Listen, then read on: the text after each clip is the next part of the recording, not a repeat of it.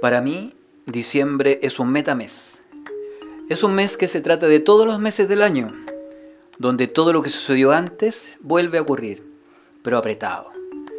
Un mes que se apropia de todos los otros meses pasados para construirse como uno nuevo, pero con más personalidad. Cada vez que llega diciembre, trae consigo una lista grande de preguntas, algunas con respuestas y otras que esperan su turno hasta el próximo diciembre. Diciembre es el mes donde nacen las grandes preguntas, donde nacen las cosas importantes, las respuestas grandes. Diciembre es mujer y debiera ser nombrado como diciembre.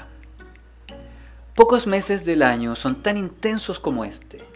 Nos guste o no, este es el mes donde todas las cosas pasan.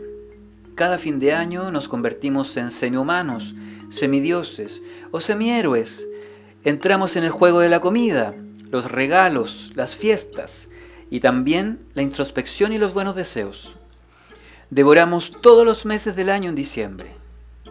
Invertimos la mirada y comenzamos a devorarnos a nosotros mismos, como el mito del uróboro, que se devora a sí mismo desde la cola, transformando nuestro ser en un círculo infinito donde todo nos pasa producto de lo que hemos sido hasta ahora.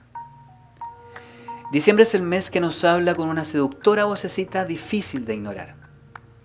Esa voz que este año nos dijo unos cuantos piquetitos más, como la obra de Frida Kahlo. E ingenuamente nos volvemos a agarrar como niños a la cola del año que termina. Pero este año es diferente.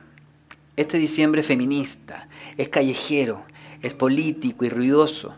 Este diciembre está rompiendo con todos los esquemas anteriores. No ha habido un diciembre tan amable y humano, ni tan despreciable y violento como este.